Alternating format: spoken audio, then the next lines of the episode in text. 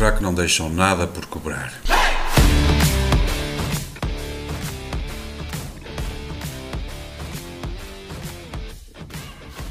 Ok, sejam então todos muito bem-vindos a este episódio muito especial para os homens do fraco. Eu quero acreditar que para as conversas do caralho também. Ainda não percebemos muito bem o que é que está aqui a acontecer, se é uma OPA das conversas do caralho aos homens do fraco, se é uma fusão amigável entre os homens do fraco e as conversas do caralho. Daqui a pouco tentaremos entender tudo isto. Eu uh, confesso que já disse mais vezes caralho neste bocadinho do que em todos os episódios do, dos homens do, do fraco. Habitualmente os homens do fraco são só uns bonequinhos, todos pimpãos, nas redes sociais, um, ou umas vozes que saem das colunas de som em todas as plataformas de podcast ou até no YouTube.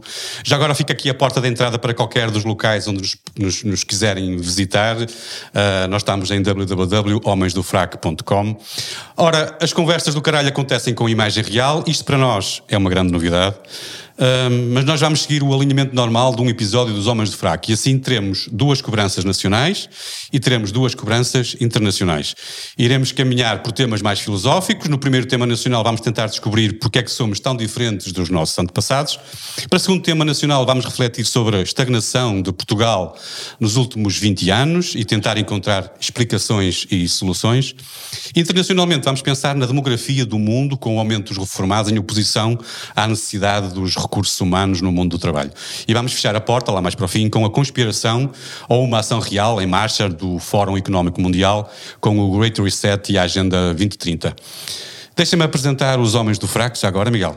Uh, são o Diogo Hofbauer, um portuense com raízes alemãs, portista, é amante de literatura, cerveja e sátira política, é um jornalista de formação e que, entretanto, ganhou juízo e ficou professor de vocação, ou por vocação, aliás, uh, isto mesmo em Portugal.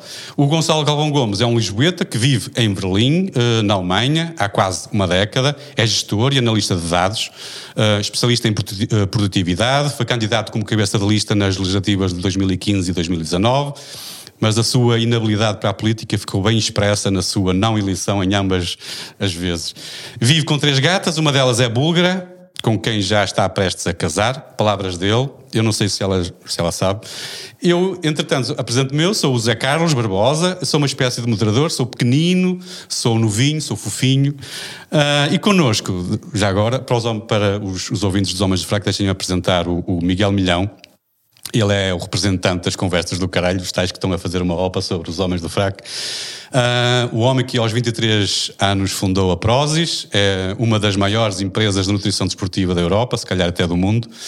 Uh, teve, e acho que ainda tem, cabras no escritório. Um, tem uma grande paixão que é colecionar automóveis e sente-se inspirado na ética cristã ocidental. Eu tinha-lhe pedido uma ajuda para escrever uma pequena bio para apresentar e ele respondeu-me com isto que eu acho fantástico. Portanto, nasceu, com 20 anos viu Deus e tornou a nascer, aos 23 casou, Teve um filho aos 24, aos 26 e aos 29, portanto três, se, eu, se não falham as contas, eu sou como o Guterres. Entretanto, tinha ficado rico aos 27, aos 30 ficou muito rico, decidiu respirar aos 31 e reformar-se aos 32, aos 33 recomeçou tudo e aos 34 estava a divertir-se tanto que aos 35 transformou completamente a Prozis e, e é aos 36 que faz dela grande. Uh, o que ela é hoje. Uh, Miguel, antes de mais, muito obrigado por nos teres recebido. Nós estamos nestas instalações fantásticas, que uma equipa parece-me fantástica também. Uh, muito obrigado. É um privilégio estar contigo. Um, e eu queria te começar por perguntar em que idade é que estás e onde? Ora bem, eu, eu, eu, antes de responder à pergunta, muito obrigado por estarem aqui. E, e foi giro esta, gostei. Não conheço, não ouvi nenhum podcast. E, Ou seja, isso é mau. Não ouvi no sentido que eu gosto de ser apanhado desprevenido. E, e, e, foi uma surpresa interessante. Se calhar vou começar a ouvir o vosso programa. Uh, gostei da introdução. não sou colecionador de carros, aliás, eu tenho zero carros. Fantástico. Sim, não tenho nenhum carro. Eu, eu, muitas vezes venho para o escritório de boleia ou venho de Uber, se estiver aqui em Portugal. Fantástico. Um, Mas e, de onde é que vem esta, esta. Eu li isto. Já alguns. tive muitos carros e eh, os jornalistas escrevem o que quiserem, não é? Claro. Ou seja, é um bocado é? incontrolável. E é bonito, sabes que, que quando vi isto, imaginei-te logo assim a fazer Uh! E com a coleção. Exato, imaginaste-me logo com a minha coleção de carros, de 200 carros. Exatamente. E, e há, a gente tem, conheço pessoas que têm coleção de carros e é giro, e, mas a questão é: eu não sou grande colecionador porque eu não me apego muito às coisas e, portanto, gosto de coisas novas, gosto de inovação, não coleciono nada.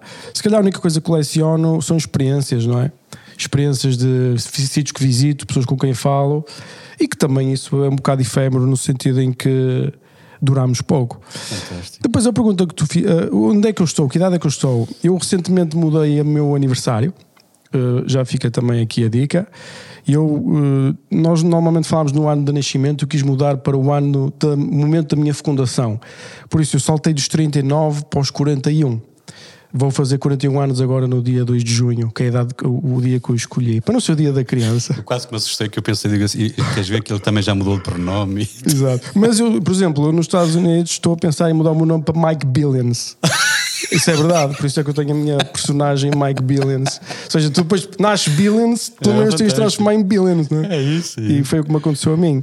Portanto, eu passei esta idade que eu considero a idade mais importante de um homem, que é quando chega aos 40 anos, que os gregos diziam que era a idade uh, da. Acho que era, chamam-lhe Floritá ou qualquer coisa assim, não me lembro da expressão, Sim. que é a idade onde um, um, um, um, um jovem se torna homem aos 40 anos só eram considerados homens quando chegavam aos 40.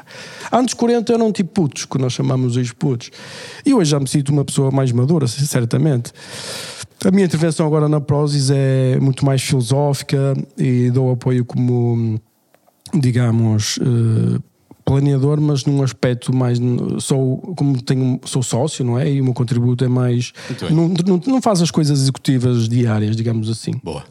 Ora bem, eu uh, não sei se vocês querem, os meus, os meus ilustres colegas querem, vamos avançar. Uh, vamos, vamos, vamos, vamos, para a conversa? Vamos lá. Vamos cobrar, que é isto que os homens do fraco ah, é? fazem, é? e então viemos às conversas do caralho exatamente para, para, para cobrar. Okay. Ora bem, como habitualmente o primeiro tema é nacional uh, e vem pelas mãos do nosso anfitrião, e neste caso o Miguel vai refletir sobre a ética clássica versus a ética pós-cristianismo. Vocês querem começar pela minha? Porque é sempre, é sempre okay. o, o, convidado que começa, que abre as hostilidades e és tu que também és, uh, que vais fechar, portanto, okay, vais fechar okay, o programa.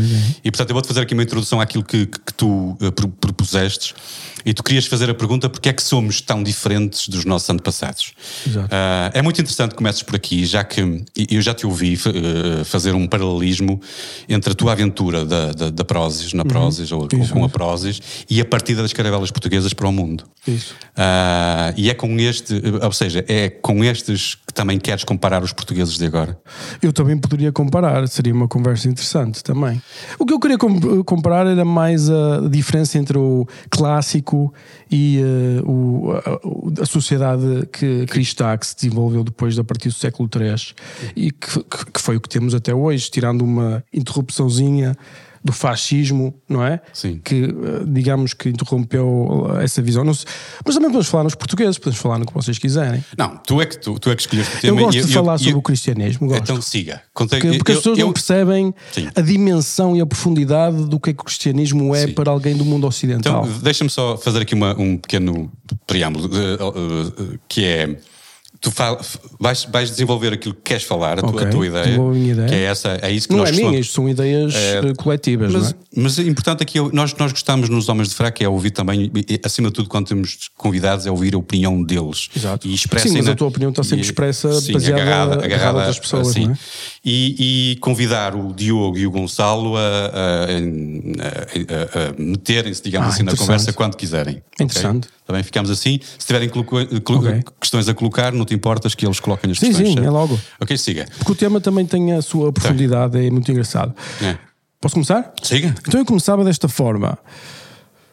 Os romanos, não é? Uh, e os gregos, vamos imaginar os espartanos, uh, invadirem uma cidade vizinha e escravizarem a população toda era uma coisa vista com um, um olhar positivo. Uh, o, quando o imperador romano uh, César invadiu Gal, a Gália e matou um milhão de pessoas e escravizou um milhão, fizeram-se músicas e cantaram-se, fizeram-se teatros sobre as grandes conquistas que foram e o incrível que foi. Uh, a mentalidade de uma pessoa clássica era fundamentalmente diferente da mentalidade que vem a posterior. A partir do século III, quando se normaliza o cristianismo e a ideia do cristianismo, e é importante perceber o que é que é, se calhar contextualizar o, o quão estranho isto é para um grego ou para um romano, que é eh, todas eh, na época clássica a visão do mundo era uh, poder, vigor, força, conquista, certo? É isso que o Império Romano foi feito baseado na Sim. conquista de outros povos, escravidar os outros povos e sacar energia dessa forma. E, e foi assim durante milhares e milhares de anos, até que um dia chega um Deus, não é? Que se crucifica a si próprio, não é? Porque se é Deus, então ele deixa-se crucificar, não é? Escolhe a crucificação, escolhe, é, tipo, é uma espécie de Deus uh, fraco, vamos chamar assim. E, e, e, aquela cruz era usada como uma, um instrumento de tortura e de poder e de medo. E o cristianismo conseguiu transformar, eh, demorou cerca de 7, 8 séculos até se usar a cruz, eu pessoalmente nem uso, mas eh, conseguiu transformar aquilo numa cena de eh, esperança e salvação. Eh, a sociedade foi evoluindo, ela foi progredindo e foi cada vez ficando tão começou a ficar tão marcado nas populações. Nós estamos a viver há 1700 anos no cristianismo, não é? Uh, há igrejas aqui em Portugal que têm mais de mil anos, não é? Ou Sim. 800, 700 anos. Há sítios onde têm mais de mil anos. Sim.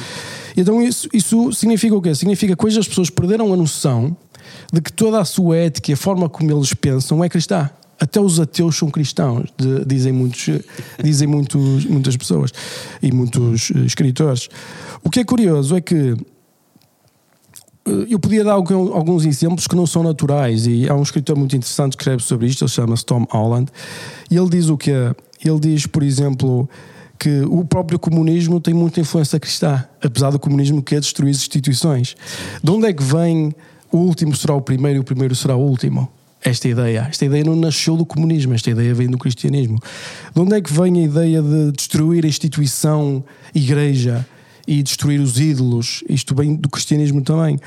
Uh, e, e, e, outras ligações, uh, como por exemplo aquela cena do uh, um dia o, aquela, o debate entre o proletariado e, e o, e o chefe, ou lá como é que se chama, as classes, onde as classes um dia serão julgadas, o grande julgamento, que também vem. Ou seja, nós vimos aqui o momento da história que foi muito especial, isto foi mais ou menos estável até chegar ao momento em que e há conflitos de sociedade, eh, visões diferentes, e o pessoal fica muito admirado, por exemplo, porque é que os chineses estão a, a fazer aquilo àquela minoria muçulmana, porque é que os fundamentalistas islâmicos crucificam pessoas e matam pessoas e não sentem diferença nenhuma, porque as, porque as suas estruturas de ética são absolutamente diferentes.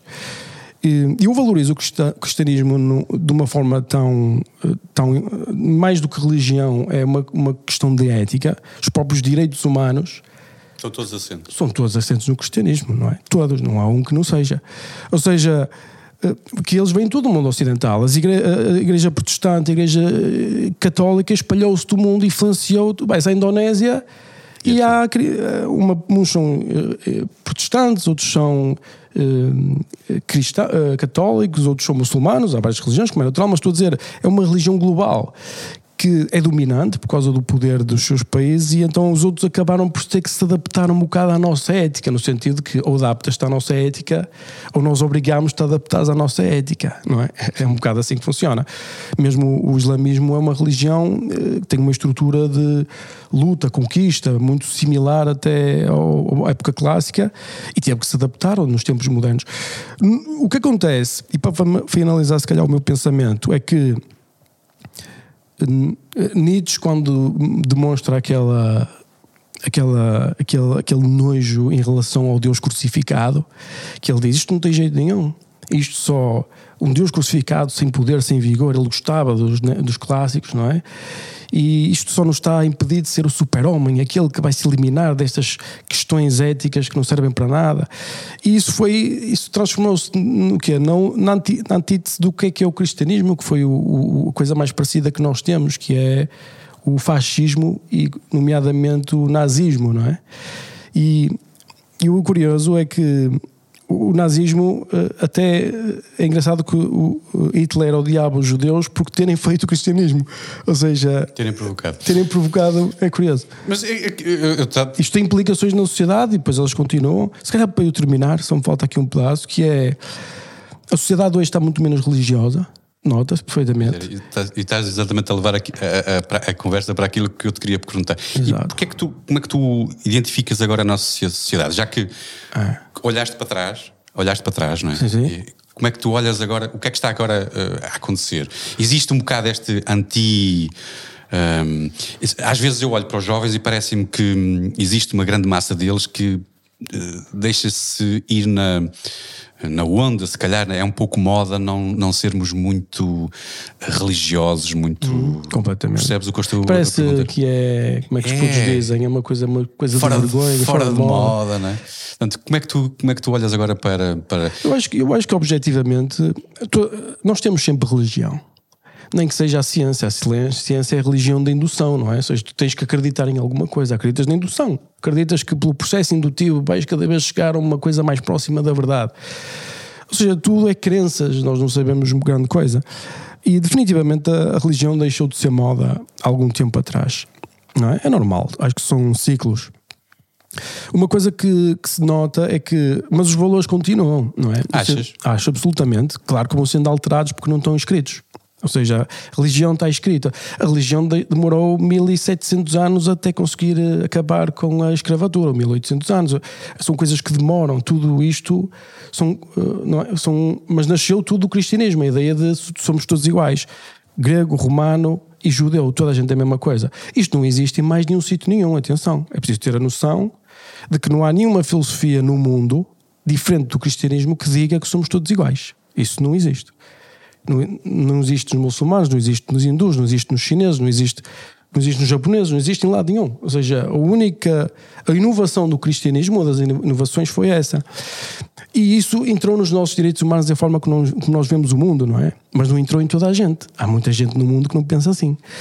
A nossa sociedade, e o que nos interessa aqui, os jovens, e o que está a acontecer no, no nosso caso, é o Deus sacrificado, não é? É aquela cena que o cristianismo ensina, que está entranhada nas pessoas e que vocês devem também, eh, se calhar, sentir isso dentro da vossa ética, que é o, a proteção do inferior pelo mais pelo, o, o forte, proteger o mais fraco. Isto também é uma coisa que é uma inovação, não faz muito sentido proteger o mais fraco. Em termos de evolução, uh, progressão, não é? Os, os espartanos eh, tinham um conselho que olhavam para as crianças e diziam: Ah, isto é para matar, que isto não, é não tem qualidade suficiente. Os nazis faziam a mesma coisa, reparem a ligação, não é? Os deficientes é para matar. E curiosamente, nós estamos a fazer a mesma coisa. Eh, no, no caso do aborto, é a mesma coisa. Que é: isto é um empecilho, é para matar muito parecido. Ou seja, a diferença é muito mais, em vez de ser no tempo do cristianismo, diz-se logo, e reparem a inovação que é. Eh, Paulo diz que não existe, é melhor ser escravo eh, e estar a servir um mestre do que ser o mestre e estar a chicotear o escravo. Isto também é uma inovação. Isto é uma coisa aberrante e Nietzsche criticava muito isso. Então, havia sempre aquela coisa das pessoas, da mentalidade, e continua a existir na sociedade, muita gente que se sacrifica a si própria pelos outros. Sim. Isto é uma coisa que existe muito na nossa sociedade e vai-se perdendo, não é? Com tudo que seja uh, afirmação. Vamos dizer, quando eu digo o, o meu corpo, não é? Não existe. Uh, eu, eu não sacrifico o meu corpo por alguém. Vamos imaginar no caso do aborto. Quando se diz eu sou isto, sei lá, agora está na moda nos Estados Unidos, não sei, aqui em Portugal acho que não está tanto na moda dos transexuais. Quando digo, ah, eu sou homem em vez de mulher, e tu tens que me chamar homem, Ou seja, não sou eu que me tenho que adaptar à sociedade, a sociedade é que se tem que adaptar a mim. É virar, é, é muito nietzscheano de super-homem, eu sou tudo, eu faço tudo, eu sou forte, não é? Ou seja, a minha potência máxima é que importa, não é? E tudo o que não seja de acordo com a minha potência é para destruir. Porque esse é o todo o conceito de. É uma coisa que acaba. Eu acho que, de certa forma, se nós não protegemos estes valores à medida que os vamos perdendo, a nossa sociedade vai se tornar cada vez mais menos, digamos, direitos humanos. É. Acho que é uma inevitabilidade, certo? Deixa-me introduzir aqui a conversa. Eu vou introduzir, auto-introduzir. Chega um bocadinho mais para ti, se achou? Eh, eu vou auto-introduzir-me e, e, dizer desde já que eu concordo contigo na questão. Tens que pôr um bocadinho mais também. Na, na questão. Se... Uh, ah, sim, ouvem bem? Isso, isso. na questão uh, ética do pós-cristianismo, na medida de, de promover uh, duas coisas, duas fações que são, por um lado, esse egoísmo de, as pessoas deixaram-se virar tanto para a teologia ou para a filosofia e se calhar mais para uh, a psicologia, a autoajuda. Basta ver que agora isso, os, isso. livros mais, mais uhum. vendidos deixaram de ser os livros religiosos e passaram a ser os livros de autoajuda. Okay. Deus passou a ser nós próprios, não é? Eu concordo com essa parte do pós-cristianismo, nesta ética uh, pós-cristã. Uh, o, que, o que nos separa, talvez, e, e, e, de alguém que cresceu enquanto um jovem ateu, anti-religião, e que eh, foi desenvolvendo uh, a sua posição não tanto para, para, passar a ser crente, mas mais para perceber que uh, e, e as religiões existirão sempre. E se não for o Deus cristão, há de ser o Deus Greta ou há de ser outro Deus qualquer. Ah, e, uh, porque, porque faz parte da existência humana e da experiência e da, e da experiência humana. A minha pergunta para ti é se é possível, e tu falaste de, de, Cristo e falaste da mensagem de Cristo, e se é possível separar, e, e que, que, mais não são, e tu referiste a elas como ideias, e que mais não são do que ideias. E a minha pergunta é, é mesmo essa: se é possível encarar o cristianismo como uma filosofia uh, secular, portanto, ou se é necessário acreditar na parte uh, em que é preciso dar esse salto de fé, em que não é meramente racional, e nós somos sensíveis aos argumentos cristãos racionais, se é, se é possível chegar lá sem esse salto de fé que implica acreditar, por exemplo, que ele era filho de Deus, ou que fez milagres, ou que ressuscitou. É possível valorizar a mensagem de Cristo sem acreditar na parte da magia, digamos assim. Sim, eu acho que objetivamente é possível valorizar, tanto é que ela é a representação dos direitos humanos, não é? Ou seja, toda a nossa sociedade está estruturada nisso. Quanto tempo é que vai durar? Isso é outra conversa. Mas então eh, faço eh, o seguimento com outra pergunta, que é: o problema é, é, é a população perder a crença ou, ou a população perder os valores? Eu acho que são as duas coisas ao mesmo tempo. Porque, uh, repara, se tu tens, tu tens crença numa coisa que está escrita, não é? Num testemunho vivo de alguém imutável que fez, executou uma determinada coisa que tu consideras Deus e consideras mágico, vamos chamar assim, não é? Uh, as pessoas que tiverem essa crença, elas são também objetivamente imutáveis, não é? No sentido, uh, eles têm, estão estruturados em alguma coisa quando tu perdes essa ligação de uma coisa que está, uh, digamos, desse, que tem essa solidez, tu passas a ter uma ética que isto passa, não passa da ética deontológica, não é? De Kant, que é o cristianismo na, na, sua essência, passas a ter uma ética que vai consoante, digamos, os, sei lá, as modas, vai consoante os diferentes deuses que vão Falta o alicerce. Sem a crença, falta o alicerce. Falta o alicerce e, e nós vimos o que é que aconteceu em diferentes pontos. Eu não tenho dúvidas nenhumas que a naturalidade do homem uh, será uh, o poder, a força, a virtude e a conquista. Hum, a única exceção que existe uh, é, uh, no meu entender, é a cristã. Porque o resto do mundo e a nossa cena natureza, mesmo os próprios cristãos, tinham muito dessa filosofia da conquista, não é? Havia muitas ideias bonitas, mas muita gente, não é? A escravatura demorou 19 Paulo diz passado 30 anos aquilo e só demorou 19 séculos a ficar extinta formalmente a escravatura, não é? Ou seja, e quanto mais se não tiveres uma coisa estruturada. Agora, eh, onde é que colocas a linha? Onde é que colocas a linha de ético? O que é que é ético então? Mas então tu não reconheces na esquerda moderna preocupações comuns a Jesus Cristo, por exemplo? E eu, eu, eu vejo exatamente isso. Eu falei no comunismo Sim, e a esquerda moderna é, está alicerçada nos valores cristãos. Sim, alguns Mas deles, curiosamente. Alguns deles dizem que, uh, uh, em jeito de brincadeira, né, que Cristo foi o maior comunista que existiu até. Porque o combate aos ricos e o combate aos poderosos e, sobretudo, esta ideia de que somos, nascemos todos iguais é uma Sim, ideia uh, que, se, que se pode identificar com a esquerda moderna. Objetivamente, eu não tenho dúvidas nenhumas. Uh, e a esquerda moderna não mudou muito do comunismo, não é? Não, de todo. É tudo uma questão de não, não, só não nacionalizarmos tudo porque não funciona. Ou seja, é um bocado a mentalidade. E eu estaria nesse lado, se funcionasse. Uhum. Eu seria objetivamente comunista, o maior socialista cá no mundo, nacionalizava tudo. Se funcionasse, não tinha dúvidas nenhumas. Porque seria melhor para todos, não é? E não é mensagem cristã. Algum cristão que consiga dizer que não seria comunista se funcionasse? Objetivamente, nós vamos tentando durante anos e anos e anos e não funciona. Porque, e mesmo Jesus nunca foi contra a riqueza, não é? Uh, Mas disse que o céu era dos ricos, não é? Dos pobres, desculpa. Pobres, eu não diria que o céu. É eu acho que ele não diz isso. Diz bem-aventurados. É deles o reino dos céus, não é? Os, os pobres, porque. E depois tem outras partes onde diz também eh, que é mais difícil um é mais, rico ir para o céu. É, do que, não, é mais fácil um, um, pobre ir para o céu do que um rico passar o buraco de uma agulha, é, assim uma coisa. Não, mais é, exato, é, é, o buraco da agulha, o camelo, todo... o camelo passar pelo buraco de uma agulha. Há, Era um carpinteiro a falar. Mas, mas há, há, várias interpretações sobre o que é que é uma agulha. Ou seja, uma agulha, há alguns eruditos que dizem que é Sim. aquelas portas pequenas das muralhas para controlar o fluxo de pessoas e o camelo para passar lá e para se controlar as mercadorias ele tinha que se pôr de joelhos, estás a ver? Diferentes interpretações. Eu, eu não acredito que. E, e, primeiro, o que é que é um rico? Não é? O rico é aquele que tem muito dinheiro. És tu? Eh, depende do que é que tu podes achar que o rico. O rico é o que tem muito dinheiro, é o que, é o que tem poder sobre o dinheiro, é o que tem poder sobre o capital, ou é o que tem poder sobre. Uh, ou aquele que gasta o dinheiro, aquele que consome o dinheiro. Porque repara, eu não como mais que tu. Nós comemos a mesma quantidade, se calhar posso comer mais um bocadinho que tu, se for mais forte que tu, ou tu comes mais do que eu. Mas percebes o que eu quero dizer? O que é que é ser rico? O rico é aquele que tem paz e que dorme sossegado ou aquele que não consegue dormir de noite? Ou seja, nós é que depois temos a fazer temos a tendência a fazer as categorias. Jesus precisava de recursos e tinha uma estrutura de gestão de eu recursos. Acho que é a associação de dinheiro e poder, não é? E depois também pode ser poder, pode ser o dinheiro também traz poder, mas não é só dinheiro. Por exemplo, se estiveres num sistema socialista, há muita gente que tem muito poder e não tem dinheiro nenhum aqui. E mesmo em sítios capitalistas democratas também acontece o mesmo. Uh, eu diria que um empresário será que tem dinheiro quando vive completamente dependente do seu fluxo de, dos seus funcionários. Então, mas eu falava aqui com o, o, o diretor-geral e eu sou sócio desta empresa, não é?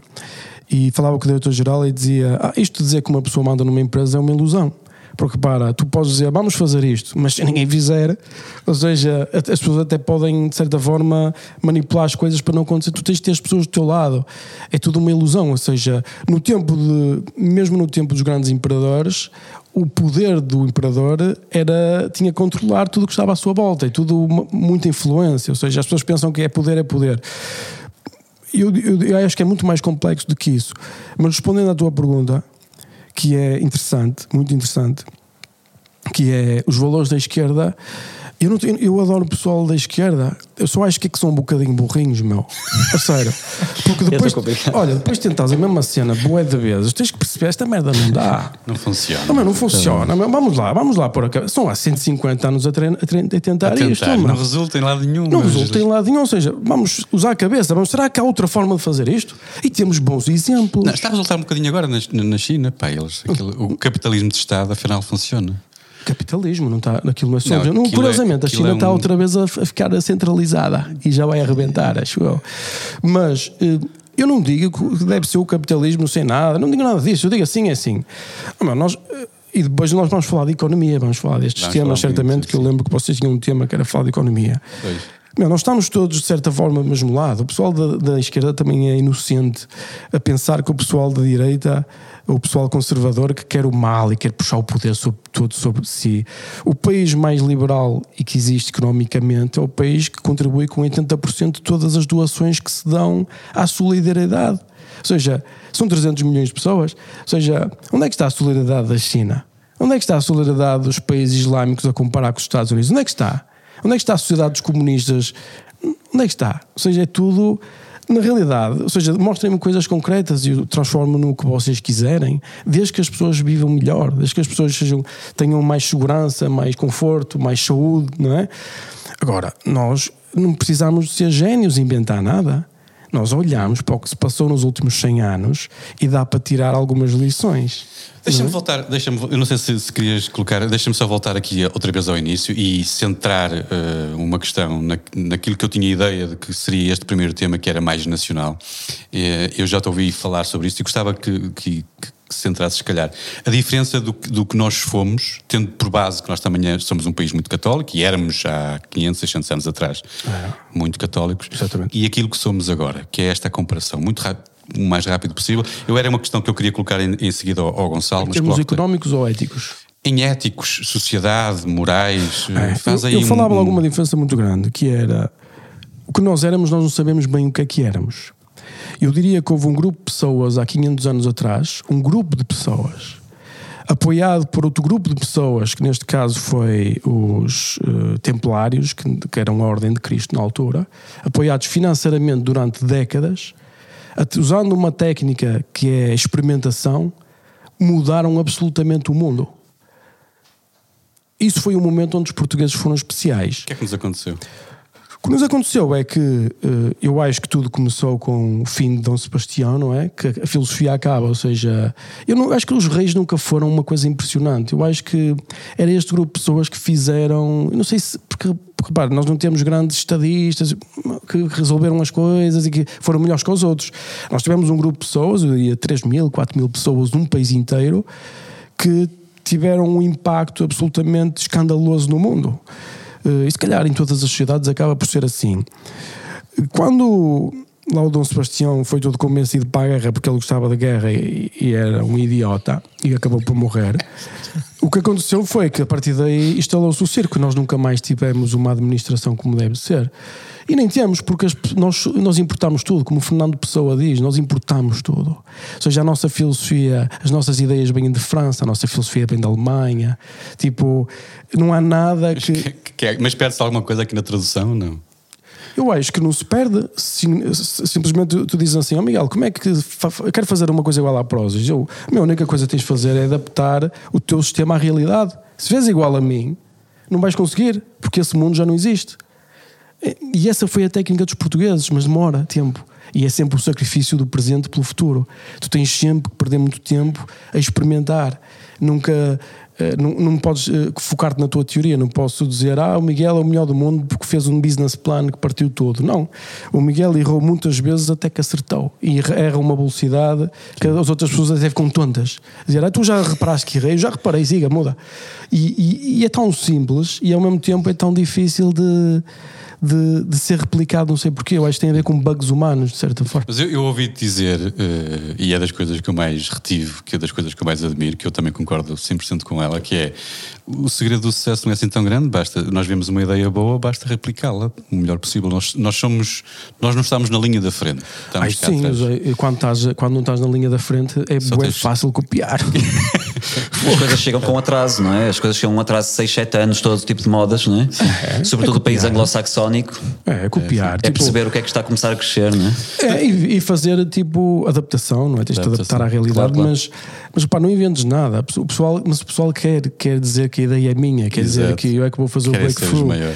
Eu não, eu não quero nada disso, eu quero é ter sucesso. Olha, deixa-me centrar aqui também à conversa, ou, ou trazer à conversa o Gonçalo, um, que é o outro homem do, do FRAC, um, que veio da Alemanha de propósito para estar aqui a conversar connosco.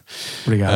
Um, e a, a, questão do Miguel uh, implica, de certa forma, Gonçalo, que nós mudamos neste assunto. Eu a ti queria te perguntar, não sei se terá sido para melhor, mas achas, o que, é que, que é que achas que aconteceu à cultura europeia, tendo por base os, os, a, a base que o Miguel trouxe. O que é que nos terá acontecido nestes últimos dois mil anos, digamos assim? Uh, foi a, a, água que começámos a ver, entretanto começou a ficar, as alterações climáticas. Se calhar foi, foi, foi, a água ou foram as alterações climáticas que começaram antes do tempo. Uh, eu, quando, quando o Miguel trouxe este tema, ou quando nos indicou este tema, pensei duas coisas de imediato. Uma é que é, tem um potencial enorme para dizermos coisas muito parvas, e o segundo é que uh, a maior diferença, pelo menos aquela que eu percepciono como uh, a ética clássica e ética dos nossos dias, uh, e que no fundo explica muito daquilo que, que, vocês falaram até agora, é o conceito de felicidade. E o conceito de o, o que é para o homem da, da, ética clássica, no fundo começou com Platão, Aristóteles e depois foi para os romanos e, e acabou por se perder a dada altura e, e, o conceito de felicidade que nós temos hoje em dia. E o, o conceito clássico assentava maioritariamente em duas coisas: virtude e razão. E, talvez não, talvez não seja muito. Eu diria uh, dos gregos, não é? Dos gregos, sim, mas uh, até, falar, até falar em felicidade talvez, uh, talvez seja, seja uma tradução errada. Não, não, é bem felicidade, é uma espécie de plenitude, uma realização pessoal.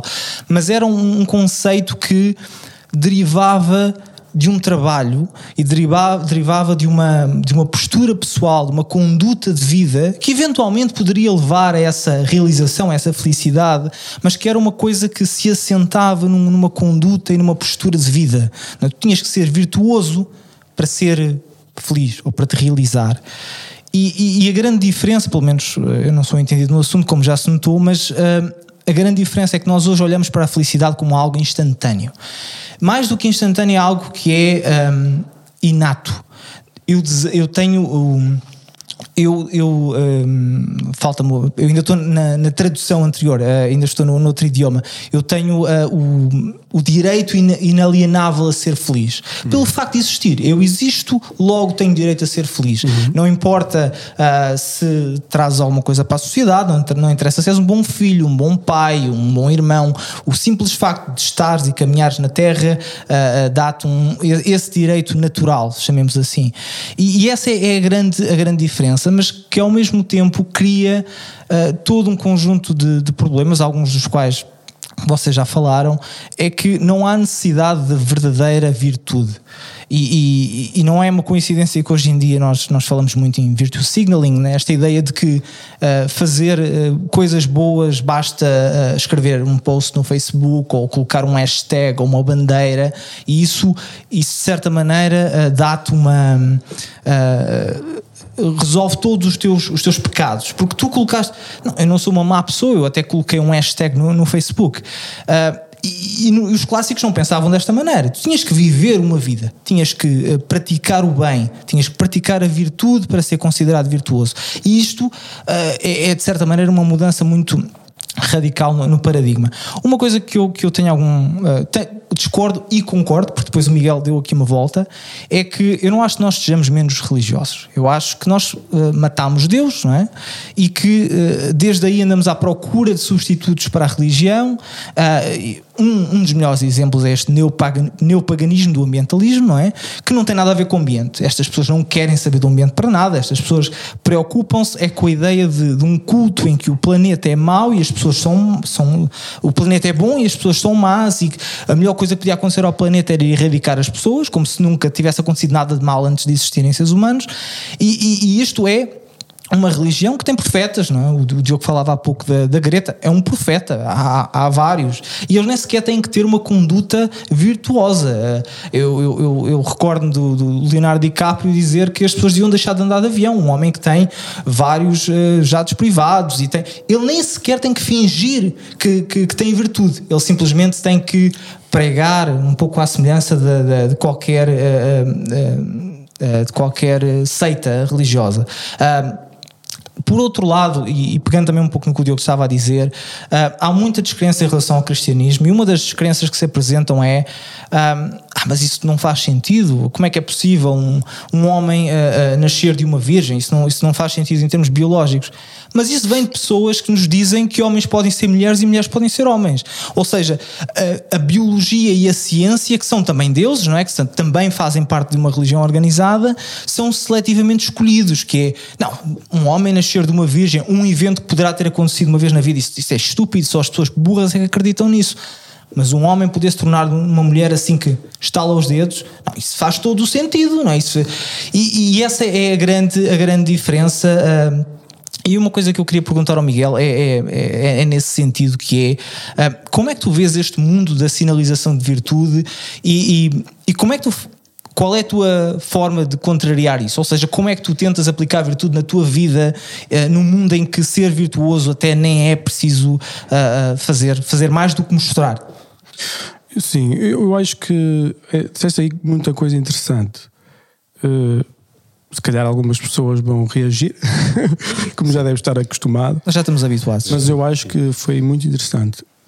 Sim, eu já senti, eu já senti aqui, mesmo aqui na, na, no, neste espaço fantástico, alguma vibração. Não, o pessoal aqui está habituado a mim, portanto eles já estão muito acostumados. Ou seja, eu sou uma pessoa de hum, objetiva, não é? Apesar de ser religioso, eu não te vou dizer que tu tens que acreditar que Jesus nasceu de uma virgem e é Deus na Terra, não é? Eu acho a história impressionante. Ontem eu estava com os meus filhos na cadeira e, e disse-lhes assim: ouçam esta história. Vocês acham que isto, não acham isto incrível? Ou seja, um profetizou-se que vinha um homem que seria Deus na Terra. Só o conceito de Deus na Terra, bem Deus, bem Deus, bem esse homem aparece e é crucificado e nós crucificamos Deus. Ou seja, eu acho incrível, eu acho impossível de acreditar. É o que eu acho. Acho que é impossível. É tão. Mas a história é fantástica, não é? Mas tu dizes aí duas coisas. Nós na ética, em filosofia, dividimos, de forma geral, a ética das virtudes, dos clássicos, não é? A deontologia de Kant, não é? E a utilitarista, que vocês também sabem o que é, não é? Que é ser utilitário. Isso aí. Nós todos misturamos as três éticas ao mesmo tempo, não há ninguém que seja só de uma, concretamente. Tu dizes uma coisa também interessante que eu estava a comentar, que é muito importante e acho que pode ajudar muita gente, que a mim ajudou-me. Uh, a altura mais infeliz da minha vida foi quando eu queria felicidade. Ou seja, porque existe essa, realmente essa ideologia de que tu tens que ser feliz. E na realidade isso é uma mentira e é uma religião. Os americanos uh, fazem essa transição muito bem, porque na Declaração da Independência eles dizem uh, que tu tens direito a, pursuit of happiness. Eles não, te dizem que tu, eles não dizem que tu tens direito a ser feliz, mas eles a, dizem que tens direito a perseguir a tua mas felicidade. Mas a Constituição americana é escrita por como deve de ser. É uma coisa incrível. Sim, Eu acho é. que está muito é. bem escrito. Aí, desculpa. Tinha aqui uma, mas lá está, a busca, a busca da, para começar, a busca da felicidade e a busca da plenitude são duas coisas diferentes. Porque pode, Mas o que é, que é plenitude? Porque a, a, felicidade pode ser confundida com o prazer instantâneo e o prazer, que e era uma coisa. Que, e a plenitude tem a ver com uma paz de espírito, com a forma como tu te comportas e, e interages com o mundo. Mas eu não acredito nisso. Eu, eles eram a mesma coisa. Às vezes acordo chateado para caramba, apetece morrer. E eu ficava frustrado porque eu dizia assim: então, Miguel, tu tens capacidade económica, saúde, família, amigos, o que é que tu não tens? E tu apetece-te morrer hoje? Um Benuron? Falta-te um Benuron? Se calhar faltavam uns opiáceos e tal, ajudava. Aí ajudava momentaneamente, não é? Depois traz logo o, o Mas essa complicação, porque, por exemplo, os, eh, nós, nós estamos a falar há, há bocado da, da, ética clássica, os epicuristas ou, eh, acreditavam no prazer eh, moderado. Moderado, mas a questão é, isso não quer dizer que eu não me sinto infeliz. E então, quando eu me libertei desse conceito de ter que ser feliz. Mas, volta, mas volta atrás, quando acordas assim, porque eu, eu, eu sei que fiz, é, é a minha função aqui, enquanto moderador, Isso. é dizer coisas estúpidas para parar o raciocínio das pessoas que, que têm mais para dizer. Mas tu, tu, ias dizer, porque tu acordas infeliz, e como é que tu ah. desconstróis e resolves esse problema? Não resolvo, fico infeliz. As pessoas perguntam, Miguel, como é que estás? Infeliz? Estou triste. E gozas o momento? Eh, ouves músicas tristes? Não, não gozas muito. Há pessoas que gozam, choram e bebem um copo de vinho. E aproveitam aquele momento. Esse é um dos eu problemas. Não, Existe muita ideia de que nós não podemos ser infelizes. A vida é um, é um caminho é, de arco-íris. E... Não, mas temos. Faz vida, parte, faz e, parte e, encarar no fundo essa realidade não, pessoal, não tem nada de mal. depois o é? pessoal é? faz essa procura e eh, fazem coisas absurdas por essa procura. Ah, eu não estou feliz, portanto eu tenho que, sei lá, sei lá, o que me estavas a dizer, tem que ser homem, porque como mulher não estou feliz, então se calhar em homem estou, é o que está na moda, e depois e vais procurar. Porquê que não aceitas que podes não estar feliz? Tu tens noção claro que há coisas patológicas. Mas tu tens noção de que no dia a seguir vai passar? Químicos de cérebro e tens, coisas. Assim. Tens esperança. Mas, tens esperança. É mas às vezes, por exemplo, às vezes podes não ter esperança. E esses são os momentos mais incríveis. Como é que tu. Desculpa interromper-te. Como é que uh, recentemente foram. Foi. Uh, esteve em, em, debate, entretanto desapareceu um bocadinho do, do, da agenda. Mas esteve em debate uma descoberta que supostamente terá sido feita de que uh, a ideia de que a depressão vem de um desequilíbrio químico ou hormonal cerebral natural, que isso é completamente falso e que isso foi tudo uh, uma, eu, da indústria farmacêutica. Claro, mas eu acredito que deve haver de tudo. Uhum. Sim, seja, é capaz de haver uma mistura, né? há, não há nada no mundo que seja super simples. Há pessoas que certamente terão problemas hormonais e há pessoas. Agora, na maior parte dos casos, certamente não será o normal, porque os humanos não andaram até hoje aí com vontade de suicidarem. Ou seja, o suicídio sempre fez parte da estrutura humana, não é? Mas, mas não é uma coisa de. Parece que quanto mais dificuldade temos, menos nos queremos suicidar, não é? Parece uma característica. É uma Fala, nós falamos disso confortáveis. Nós é? falamos disso precisamente no último episódio, que é o fenómeno de durante as guerras, nomeadamente na Segunda Guerra, uh, foi o período com menos suicídios. Uh, aliás, e depois, e, e depois da guerra houve um, um, pico de suicídios, porque durante a guerra uh, havia um propósito, ou havia alguma coisa a acontecer, um tu não acordavas, não era tipo aí que dia de seca que eu vou ter. Não, não, é. está a acontecer alguma coisa. Isso é importante, o conceito de propósito. Uhum. Eu acho que nós somos criaturas super, super complexas e mesmo a questão espiritual e as tuas crenças definem muito a tua relação em relação a isto, não é? Ou seja, os cristãos têm uma vantagem muito grande em relação aos ateus, não é? Ou seja, a vida acho que é muito mais fácil como cristão. Uh, pelo menos parece-me, ou seja, tu dizes assim: Ah, tenho uma doença, oh, ok, vais morrer, ah, ok, Tipo, não é tão frustrante. Eu gosto de ver pessoas uh, no YouTube, tipo, com cancro do, do stage 4 a falarem. E vejo muita gente que está bem na vida e vai morrer. E depois vejo quanto mais eruditos são, mais medo têm. É uma coisa que vejo muito disto. Não quer dizer que, se calhar, estou a ser um bocado até bias, mas é a minha impressão pessoal. Ou seja, e percebe-se um bocadinho. Se tu tens fé numa coisa, tu tens um nível de conforto diferente, não é? Se tu acreditas que a morte é ganho, não estás assim muito preocupado, não é? Assim, Aliás, e, tanto é que já estás a contar com ela, não é? Victor Frankl fala sobre isso num, num, livro que ele escreveu sobre, sobre a sua estadia no Holocausto e ele diz que uh, os, os, judeus que tinham mais hipótese de sobrevivência não eram necessariamente os mais fortes, eram aqueles que sentiam que tinham um propósito, seja porque tinham uma religião que os obrigava a seguir em frente, ou não? porque tinham família, ou esperavam ter família fora, mas a ausência de um, de um propósito era a, a maior razão para, para desistirem para morrerem. Exato, e enquanto ateu, eu sinto isso. Eu, sinto, eu sou um ateu muito pouco convicto, eu estava a dizer isso aos meus amigos agora antes, antes de gravarmos, uh, no sentido em que eu tenho muito pouco entusiasmo entusiasmo com o meu ateísmo. Uh, quando alguma coisa corre mal, eu sinto que os meus amigos que são cristãos têm para onde olhar, conseguem acreditar que existe um plano, conseguem, conseguem ah, acreditar que fazem parte de alguma coisa. Uhum, uhum. Eu olho à volta e não há nada, não é? E, e existe um certo desespero no, no, no ateísmo que, que, que, eu invejo no, no teísmo, um, porque definitivamente ter esse propósito dá também um propósito à vida. Claro que nós podemos substituir isto com outras coisas, daí eu, eu ter mencionado que existem outras religiões alternativas, uh, mas serão essas religiões alternativas melhores?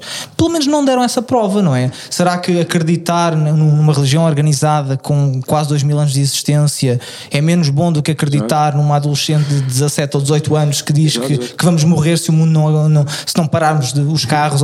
Não sei se é, e ninguém me conseguiu provar que é. É, é importante distinguirmos a teologia da ideologia, ou seja, aquilo que é eh, aquilo que separa a maior parte das novas gerações da Igreja, que é a parte teológica, a parte mágica da coisa, de uma geração que tem a mania que sabe tudo e que, portanto, põe isso em causa naturalmente.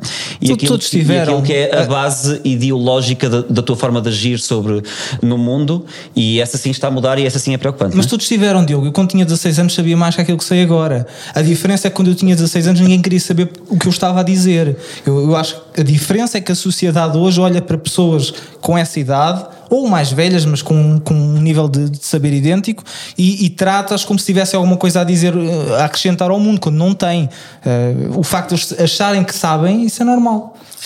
Muito bem, eu propunha que avançássemos um bocadinho, uh, uh, isto para questões, para, logo, primeira questão, tão filosófica, isto é capaz de dar, de dar um nó na... Nós aqui dá para ficar umas horas. Ficávamos aqui umas horas. Em cada tema. Nós temos mais três temas para, para debater e o próximo tema, o próximo tema é, é era o Gonçalo que o ia trazer e vai trazer. Uh, ele queria descobrir o porquê de Portugal estar há 20 anos estagnado. Também é um bom tema. Também é filosófico. Uh, é, também é filosófico, também é filosófico. Que, mas também é prático. Uh, mas claro, porque o, o Gonçalo é, é simpático, ele gosta de ser agradável. Também ele trouxe um tema que lança uma questão, aliás, como tu, porque é que ele, ele traz o tema e traz uma pergunta que é para já ajudar-me a mim e ao meu trabalho, percebes? Tá Portanto, ele, ele, faz o porquê e qual será o remédio para a cura. Um, okay. E, e eu, eu lembro-me logo, haverá cura. Um, e eu então apetece-me responder, e eu, eu até eu coloquei aqui, eu, eu, acho que a culpa, aqui a nossa resposta e a culpa de nós, de Portugal estar estagnado é, é do sol, uh, da cerveja uh, e eu sei que na Alemanha, onde, onde o Gonçalo está, também há, há cerveja que, que, Exato, a Alemanha também está estagnada. Cerveja, mas também lá está. Ao mesmo, mesmo tempo que Portugal. Não é e, eles, e eles lá não têm sol, que ainda, ainda é mais grave. Um, e aqui eu acho que só a nossa diferença é que nós, e aqui, não é Miguel, nós gostamos de, de nós, os portugueses habituaram-se a ter um papá que controla tudo e que resolve tudo. Foi assim, sim, com, sim, foi assim sim, com, com, no tempo da, da velha senhora é, e é agora um bocado assim. Uhum. E eu acho que é um bocado isto, não é, Gonçalo? Eu não sei se era para aqui que tu querias uh, trazer o tema, mas agora lança-o, se faz favor. É, é, um, nós... é, um tema, é um tema que traz mais, mais reflexão do que respostas, até porque uh, eu tenho, tenho dedicado algum tempo da minha vida a pensar sobre isto uh, e é bom que temos aqui o Miguel, que de certa maneira parte o paradigma tudo aquilo que eu vou dizer, portanto fica à vontade para dizer que, eu, que eu não tenho uh, razão, uhum. uh, mas uh, eu, eu, quando vivi, eu vivi em Portugal 20 e qualquer coisa anos, 26 ou 27, e já na altura não entendia, não entendia porque que Portugal estava estagnado e, e, e mudei-me para a Alemanha e compreendo ainda menos. Compreendo ainda menos porque não acho que haja uma razão, uh, um, pelo menos uma razão óbvia que explique porque é que um país como Portugal, que tem um clima dos melhores da Europa, se não melhor, que tem uma, uma paz social que faz inveja à maioria dos países do mundo, uh, uma cultura, uma história riquíssima e que, e que mesmo assim, e boa gente também, e que, e que mesmo assim teima em afirmar-se e não só, não só não se afirma, como vai deixando que país, e esta reflexão que eu, que eu vou ler uh, surgiu na altura em que anunciaram que a Roménia ia ultrapassar Portugal no PIB, que é uma coisa inimaginável. Se nos dissessem há 10 anos que, que, que a Roménia iria ultrapassar Portugal, nós pensaríamos que isto nunca podia, nunca podia acontecer, mas acontece.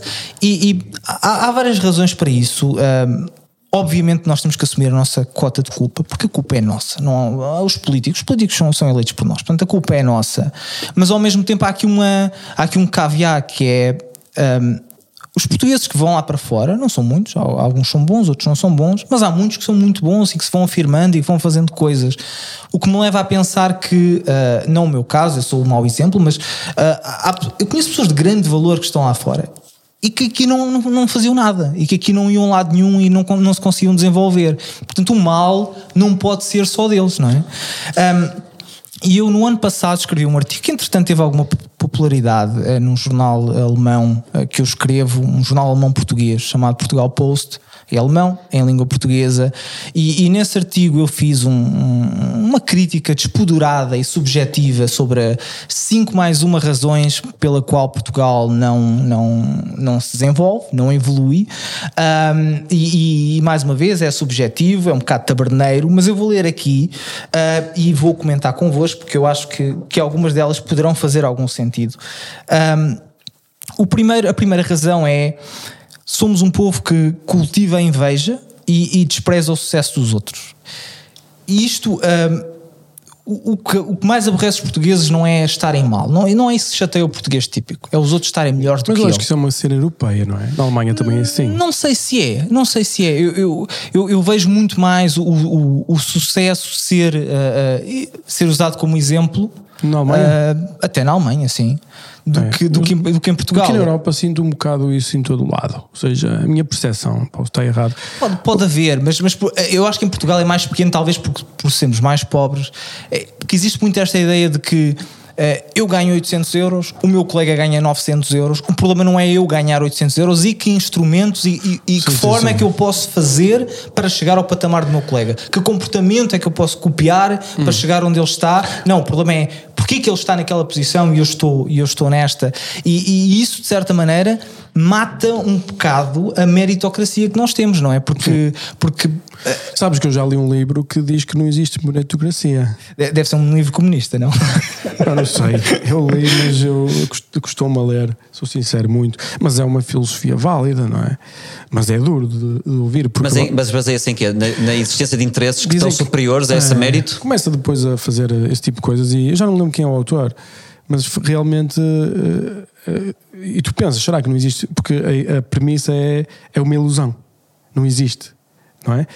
Uh, mas uh, depois tu ob objetivamente olhas para os sítios onde existe meritocracia, a capacidade produtiva e a qualidade de vida tem uma tendência a, a meritocracia não faz tudo. Claro precisas de sorte não. precisas estar no sítio certo coisas, tens que tens que, que há, há, muita coisa que tem que ser metida no, no, no, no pacote. A, a, meritocracia não faz tudo. Há pessoas que são muito boas e não, não chegam a lado nenhum. Mas a parte que tu podes fazer por ti próprio tem que se basear na meritocracia.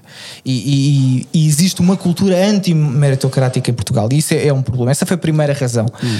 A segunda, uh, que eu escrevi, isto foi escrito no ano passado, uh, a acumulação de riqueza é sempre merecida, injustificada e, e merecedora de punição. O, chamado ódio aos ricos, não é? Uh, mesmo quando os ricos não são bem, bem, ricos, ou mesmo quando os ricos contribuem muito para a sociedade, empregam pessoas ou criam riqueza é. para os outros. Uma coisa que eu acho engraçado é, na sociedade portuguesa, é estranho até. Não sei se nas outras épocas nunca olhei objetivamente para isso. Mas, por exemplo, eh, é legítimo um jogador de futebol ter muito dinheiro, mas o empresário já não.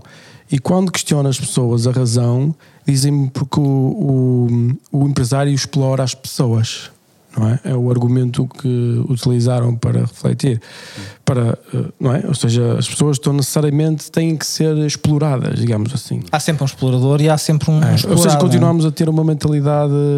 Eu acho que se calhar muito do que vai responder às tuas perguntas foi o facto de nós termos uma independência em 75, não é? Percebes? Se tivesse sido 10 anos ou 15 anos mais tarde, se calhar tinha sido. Ou, ou mais cedo, porque talvez não, não tínhamos ainda dado a volta uh, que precisamos. Não sei, porque à altura ainda havia o debate, percebes? Passado Mas nós tivemos anos... entre o intermédio das ditaduras europeias que terminaram no final da Segunda Guerra e aquelas que determinaram na queda do muro. Portanto, foi. Nós, nós estávamos. Nós, um cronologicamente ficamos no meio. É, e eu acho que é mau. Eu acho que se nós tivéssemos tido a nossa independência, quer dizer, não acho nada, independência, uh, quer dizer, eu não sei, não sou um especialista nesta cena, não quero ser mal interpretado, mas podem me mal interpretar à vontade, também estou a cagar. Mas a questão é, um, a cena de uh, reparem nos países, eu gosto de ser sempre objetivo e ser um bocado do mundo das ideias e tentar ir para a realidade, não é? é a realidade é muito, dá mais informação do que as nossas ideias, na minha opinião. Quando nós vamos ver estes países, Roménias, Bulgárias, Estónias, Letónias, o que é que se vê? Vê-se que lá o comunismo está escrito na Constituição que é ilegal. O que nós fizemos pelo fascismo não é? Essa equivalência já foi feita a nível europeu, salvo erro, não é? Eu acho que o fascismo foi, foi. e o comunismo mas, exemplo, estão igualmente aqui, condenados pelo. Objetivamente tem que ser, ou seja, é, é, um, é factual, não é? Sem dúvida. Não é? Mas a questão é que em Portugal, não. Em Portugal uh, a visão é diferente. Sim. E o que me preocupa a mim é a juventude. Porque assim, os velhotes, meu, é normal. Não tinham formação, não aprenderam nada, foram, houve muita dogmatização local, aquelas estruturas que o comunismo usa. Só que o comunismo, desde a década de 70, 80, não é, tudo junto, não é? Começaram a entrar nas universidades, não é? E como nós mandámos toda a gente para as universidades, os putos saem de lá Uh, não, digamos, dogmatizados. Os, é? Estados Unidos também estão a sofrer com isso, atenção. Estão, estão a sofrer muito.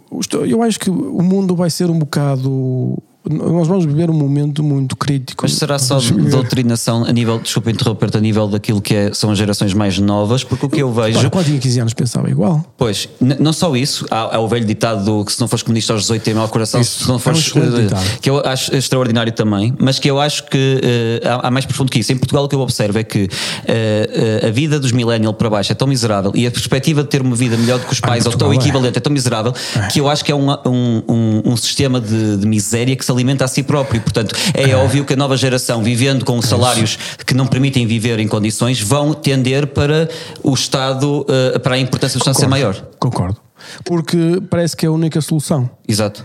Não é? Eh, e não tem informação histórica para perceber, e nem económica, nem financeira, não, não sabem nada, não é? O que é que um puto sabe. Mas eu não sei se concordo, eu não sei se concordo, eh, e mais uma vez sem base, sem base de dados nenhuma, mas com base na minha experiência pessoal, uhum. a maioria dos, dos meus amigos que vêm uma classe mais alta são de esquerda A maioria dos meus amigos Mas o que, é que, é uma que vêm de uma alta? classe mais baixa, que vieram da pobreza, uh, são pessoas que, que acreditam no trabalho e que são de direita. Eu, mas quando Portanto, eu, não sei, eu não quando- sei se Portugal, por ser pobre, uh, tem essa, essa, essa parte da população que é muito puxada à, à, à esquerda, de certa maneira, não é? Ao comunismo. Ou, ou se é mesmo um gap geracional que nós vemos. Exato. Eu, mas eu identifico-me com, com o que estás a dizer, sem dúvida nenhuma. Mas depois depende do que é que tu dizes uma classe mais alta. Se, vamos, sei lá, usar expressões erradas. Se estivermos a falar de gente humilde de trabalho, o pessoal é de direita, não há dúvidas. É trabalho, É isso que sabem, é que, que sabem que a sua vida está nas suas mãos, vão trabalhar, vão produzir. Não, mas o pessoal que vai para a escola, universidade, o caso que ele começa a meter a mão na massa, começa a ficar desconfortável e não, tem, aspiram a coisas maiores, não é? é? Se calhar é isso que estás a dizer uma classe mais alta, não é? Até porque, até, isto é, é outro tema, mas até porque nós deixámos, e a direita de certa maneira deixou eh, que a economia fosse o centro do mundo e de certa maneira perdemos completamente a guerra cultural nas universidades e neste momento a universidade é um, é, um, é um antro de, de ideologia mais do que É, e falta ensino, de. não é? Porque a universidade não é um sítio, apesar de devia ser um sítio de experimentação e prática, praxis, não é? Na Alemanha é muito mais do que em Portugal, certamente. Eu ouvi falar do ensino na Alemanha um bocado diferente, na Holanda, na Dinamarca, não é? Muita mais eh, pôr os alunos nas empresas enquanto eles estão a tirar os Sim, cursos. sim, sim, assim. sim, sim. Eh, e isso também se revela na- na- no poder da- das economias, principalmente nestas. A Alemanha está um bocado estagnada, tem dificuldades, porque. ah, por, por outras razões, não é? Mas, a, mas a ideia realmente é esta de que. eu acho que tem tudo muita complexidade e é um, nós, ninguém vai conseguir resolver esta questão, não é? Mas certamente se sente eh, que se nós tivéssemos tido um país onde esta classe que foi para as universidades tivesse um emprego bem remunerado e eles começassem a trabalhar, se calhar não se refugiavam tanto nessa realidade. Porque quando tu estás só no mundo das ideias e na teoria, parece que perdes a ligação com a realidade. Mas isso também é válido para os dois lados. Deixa-me fazer advogado do diabo. Isto de alguém que está tudo menos a defender a ideologia comunista, vê-se muito também eh, dentro daquilo que é a direita mais académica e esse erro. De estar completamente desligado da realidade do país e muitas vezes a esquerda Nós estamos percepciona a falar isso. sempre de direita e esquerda portuguesa, não é? Portuguesa, sim. eh, Porque aqui nós não temos bem uma direita. Tens toda a é? razão. Nisso tens toda a razão. Eu, eu conce- conceptualizo mais na perspectiva da maior parte dos jovens. É confuso. Para mim é muito confuso porque assim, direita, economia liberal, direita de costume, Isso. conservador, ou seja, fica tudo tão confuso. Tens toda a razão. Eu também não, não, não me oriento Mas por essa matriz. é, nós aqui dividimos tipo de esquerda, sei lá, PS, Bloco de Esquerda, PCP e direita é PST. Eh, Sim, e Quando a nível, quando a nível, quando a nível Sim. mundial, na verdade, se formos a fazer uma matriz, quase só o Chega é que está do lado direito do espectro, se fôssemos a estaria enquadrar isto. Na América não, porque a Mas direita, o Miguel- o Miguel está a falar dos- americana É libertária, não é? Não é libertária, é economicamente liberal. Economicamente. uhum. E o Chega não é. O Chega não me parece que seja. Não defende de, todo tipo de intervenção. Eu acho que os todo únicos tipo de intervenção. estadistas, porque nós nunca nos ensinaram, nós ensinaram a esquerda e a direita e nunca nos bocado disseram isso. que havia Isso. mais Estado, menos Estado. Isso. E noutros países existe esta noção de mais Estado, menos Estado. Em Portugal, não. Em Portugal, o pessoal pensa que existe só para a esquerda ou para a direita. Isso.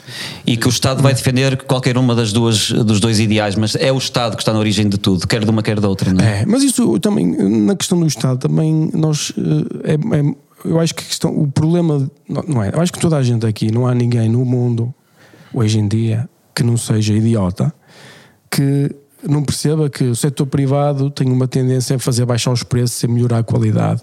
E o setor público tem uma tendência a subir os preços e a diminuir a qualidade. Isto aqui. Vais ter uma, uma aula de economia no décimo ano, não é? Eu acho que nem é preciso, ou seja, isto aqui já foi experimentado tantas vezes que até os países comunistas usam o capitalismo, não é? Claro. Ou seja, a própria estamos a China, China. usou o capitalismo e foi a partir daí que deu-se a grande revolução e parece que eles agora se vão esquecer outra vez. Mas a questão é. hum, e, a, a falta de aprendizar, de aprender, não é? Quando perguntas aos portugueses o que é que preferem, pagar menos impostos ou tiver mais, ter mais serviços? É esta a pergunta que lhes fazem não é? E o que- o que vai na cabeça deles é, é pagar mais impostos e ter mais Estado. Quando tu podias pagar mais impostos e ter mais serviços. Mas nós olhamos para o setor privado, como tu disseste, sempre com um olhar pejorativo de alguém que vai ficar rico. Se houver alguém a fornecer um serviço e ficar rico, é uma coisa altamente, porque ele vai poder fazer mais desse serviço. Não, ele, ele passa a ser um capitalista selvagem. ou, ou, ou essa cena, não é? Ou seja, a questão é. eu acho que enquanto isso não entrar na mente da população, nós não temos uma saída, porque a máquina e o Portugal para mim é tarde demais. É por isso é que eu saí do país, porque eu gosto de sair muitos, muitos anos antes das coisas acontecerem. É tarde demais no sentido em que o sistema já foi absolutamente todo capturado. Já não dá, não temos saída. Foi mais fácil para ti, hum. e aqui, foi mais fácil para ti uh, correres contra. Hum, tu eras o puto da tua rua que começou a correr Uh, e os outros eram todos mais preguiçosos e mais lentos, portanto, para ti foi fácil chegar à frente. Sentiste isso em Portugal? Não, eu senti que eu senti que eu era mais potente do que os outros. Uh, objetivamente, eu nasci em sítios muito humildes e tinha mais facilidade de Daí aprender. aquela comparação que havia. Não, quer dizer, tu tens de ter tudo. Tu, para ter o nível de sucesso que eu tive, tu tens que ter sorte, inteligência, esperteza, velocidade, trabalho. Mas senão não dá. Tipo, isto é muita gente a competir pela mesma cena, não é? Sim. O sítio mais competitivo que existe no mundo é ganhar dinheiro. Ou seja, não é correr nem é jogar futebol, é ganhar dinheiro, é o sítio mais competitivo que há. E, e, e, e, então tu tens de ter essas qualidades todas. Mas tinhas a mesma facilidade se fosse nos Estados Unidos há, Ui, nos Estados Unidos há 10 anos era atrás? muito mais fácil. Era mais fácil? Ui, aquilo é terrível. Estados Unidos, quem trabalhar nos Estados Unidos fica rico.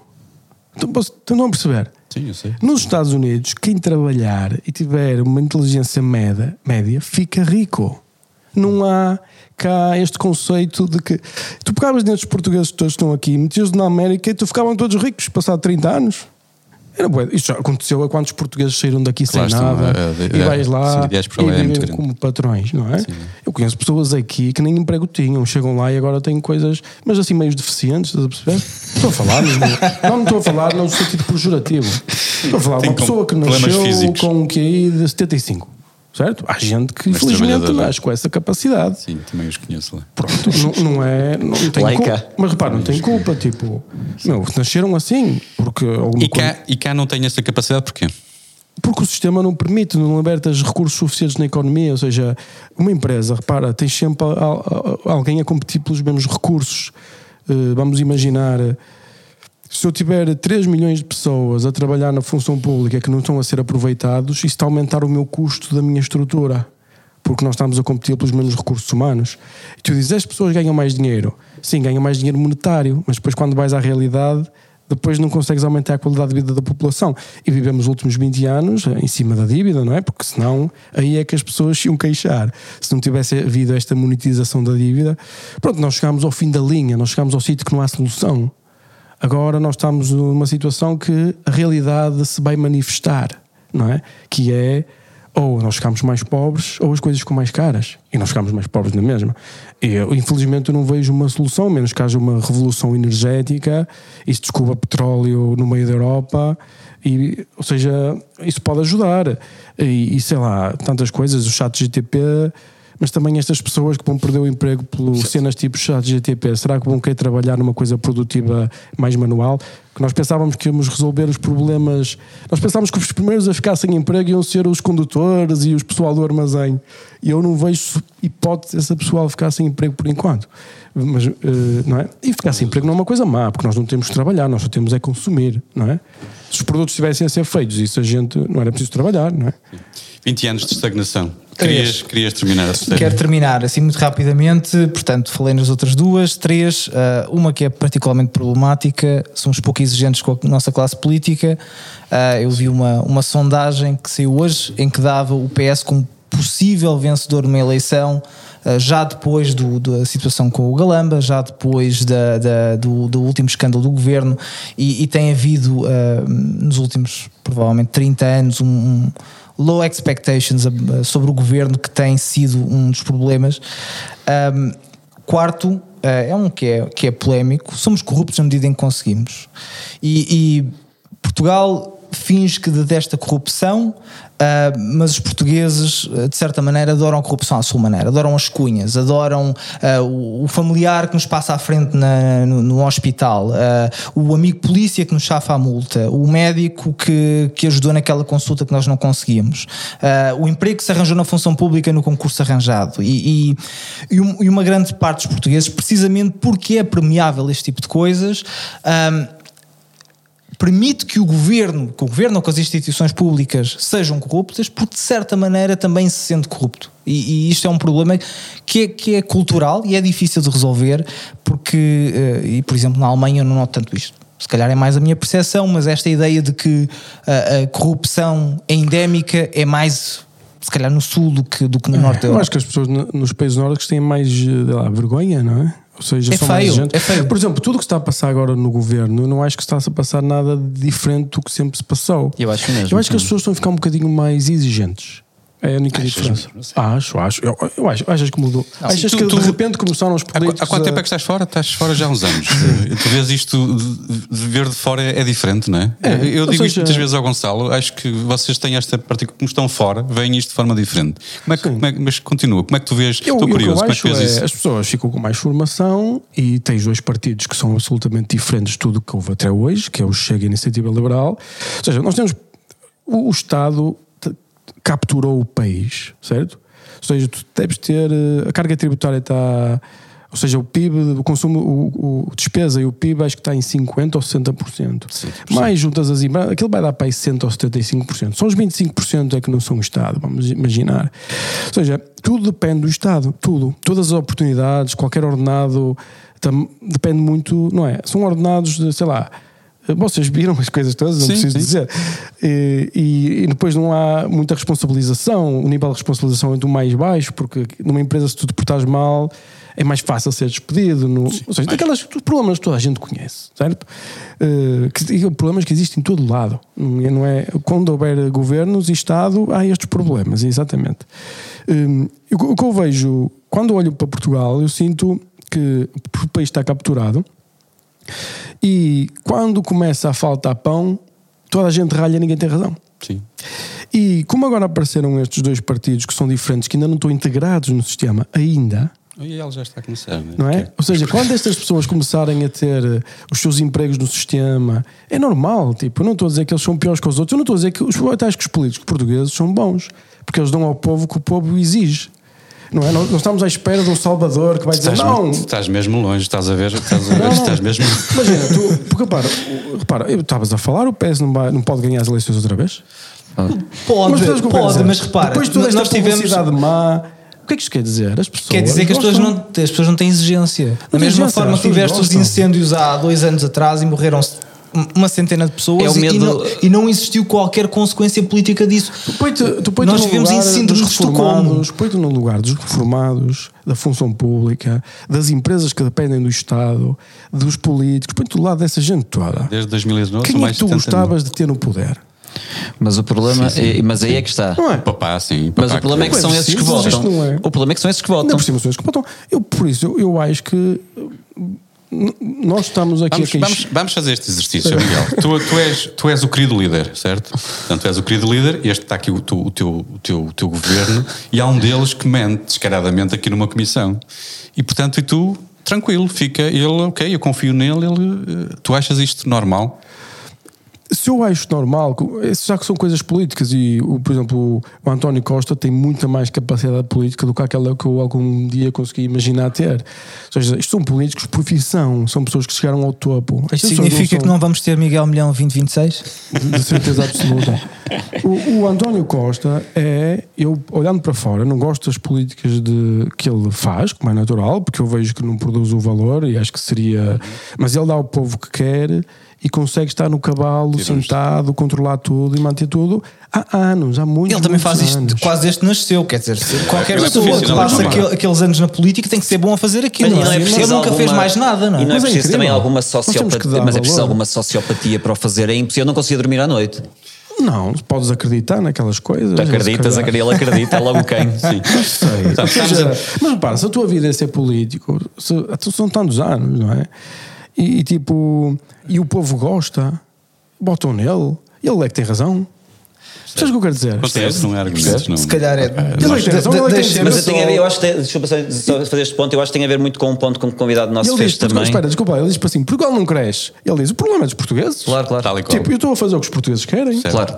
E, aí tem, entra um argumento que um convidado nosso fez e que fez todo sentido para mim, que é os portugueses já não lutam por uma vida melhor, lutam para a vida não ficar pior. E acho que há muito esse receio de, ok, mas o PS ainda nos garante umas coisas. Houve ali um intervalo com o passo escolho que nós tivemos a nossa renda cortada. Diria isso, não existe aquela mentalidade de sacrificar o presente pelo isso, futuro. Isso. Não é? E quando um, um, povo descobre que pode votar num governo para receber coisas, acabou, não é? Uhum. Ou seja, Ou seja, é como os meus filhos, se eles aprendessem que se votassem em mim, conseguiam ter as coisas deles, ia ser bonito, não é? É, mas isso, Ou aquilo, é, imagina que isso era... é o Pai Natal, não? Isso já, já não é Para, imagina, não é? Eh, imagina, nós aqui na, na, empresa temos a cena do podcast, que hoje vai o, o eu ajudo no podcast e vai, hoje, hoje vai o CEO. Metade das perguntas é pedir cenas.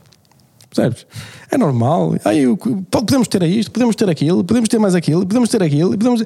Ou seja, e repara, se nós fôssemos um governo e dependêssemos da votação, ou neste caso o CEO, que depois tem que dar responsabilidades aos sócios, dependesse da votação dos funcionários. Acediam a tudo. Acedia ao máximo que pudesse, sacrificava o máximo o futuro que pudesse absolutamente normal. Então, eu acho que se a população tivesse capacidade para perceber que é preciso sacrificar o presente pelo futuro e que daqui a 10 anos já teriam 20 anos, é uma mudança incrível. Nós podemos olhar para muitos países. A Irlanda é um exemplo incrível, não é? Nesse caso. Repara, se, se, nós, nós aqui dizemos não, vamos aumentar os impostos às empresas, os gajos têm os impostos em 12% e arranjam técnicas para as empresas pagar zero há anos e anos e anos, mas nós não, nós aqui somos a virtude e o caralho. E tipo, eu, eu vou para países, conheço países que já, já vivi lá há bastante tempo, que não fazem nada as pessoas, não trabalham e vivem melhor que os portugueses, mas não trabalham, só usam assim sistemas de, de facilitar a vida das empresas e coisas assim. As pessoas não fazem nada, só, só usufruem, são donos de restaurantes. E a questão é. Hum, significa que nós realmente não estamos a fazer as coisas como deve ser, porque aqui o pessoal trabalha em Portugal. Pelo menos o setor privado trabalha-se. O setor público existe mais, menos responsabilização por causa do sistema como é que ele é. Mesmo assim, eu vejo as pessoas a trabalhar. Não vou dizer que podiam render mais, podiam. Mas eu acho que a problemática tem a ver com isso, tem a ver com o país capturado. E eu, sinceramente, eu, por exemplo, eu acho que o Passo Coelho foi o melhor primeiro-ministro de sempre. Eu acho, eu acho que nisso estamos, estamos quatro de acordo. Quatro de acordo Mas eu, não, eu nem voto PSD, nem voto nada porque eu nem voto em Portugal, não tenho interesse nenhum. Sou sincero, para mim até poder ser. Por exemplo, eu acho que o melhor político de sempre é o José Sócrates. É um gênio da política. É o que eu acho. Um gênio. Ou seja, é um, era, eu acho que eu só não convencia. Eu não sei quem é aquele que não conseguiria convencer. Eh, mas a questão é: se olharmos para um político com uma capacidade de convencer, de mover populações e criar empatia é um, eu nunca vi uma coisa assim, não é? Nunca, percebem o que eu quero dizer? Ou seja, eu não estou ligado a partidos nem a visão economistas, porque eu também acho que nem o PSD tem uma visão económica para o país, porque está também capturado, não é? Mas uh, o que aquele senhor fez e com o apoio da Troika, que dá uma ajuda, não é? Poder sacrificar eu acho que se ele não tivesse perdido as eleições, entre aspas, Portugal tinha crescido 5, 6, 7%. Mas é uma, é uma dicotomia interessante achares o Passos Coelho um excelente primeiro-ministro, o Sócrates o melhor político, porque, é, porque é, é sinal um que político. É sinal que ser, ser um bom político tá, é, não, nada tem a ver com ser um bom uh, gestor ou claro. um bom uh, uh, gestor de, quer fosse, de finanças, quer de recursos humanos. Eu, se fosse primeiro-ministro, não fazia nada. Só contratava os melhores era o que eu digo. Onde é que estão os melhores? Como fazem os países tipo da Arábia Saudita, é assim? Eles, é o Dubai. Mas o António Costa fez isso, contratou o Cabrita, agora tem o Galamba. Os melhores, os melhores dentro da lista do, casa, não, do, do, sistema, do, do casamento. Seja, é normal que depois no sistema político tu tens que trazer as pessoas que te apoiaram, que te ajudaram. Ou seja, não, eles, ele não tem culpa.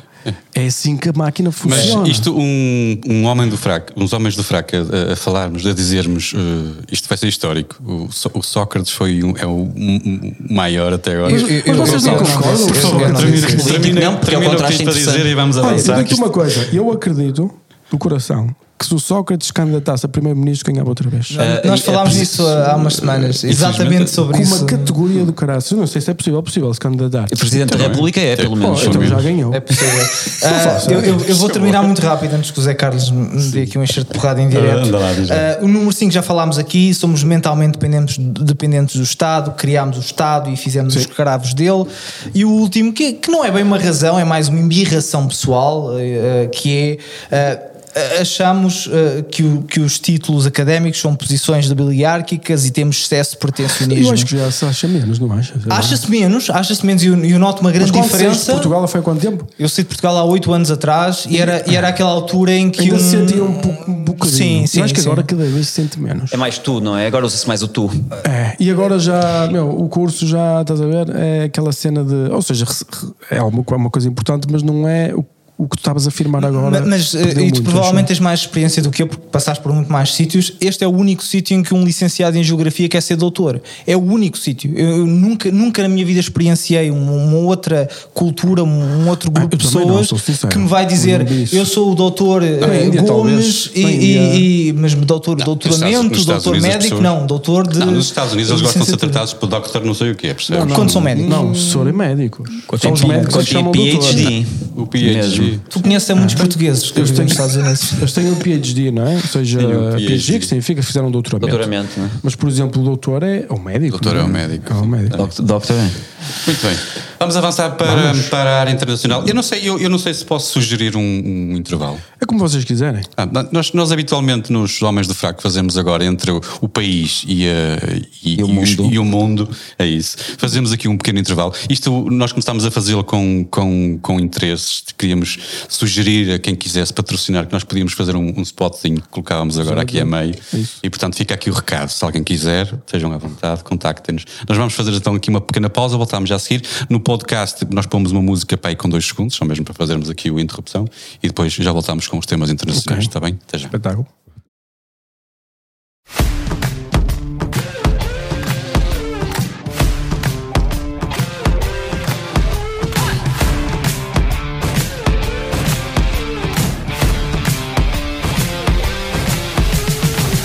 Os homens do fraco não deixam nada por cobrar.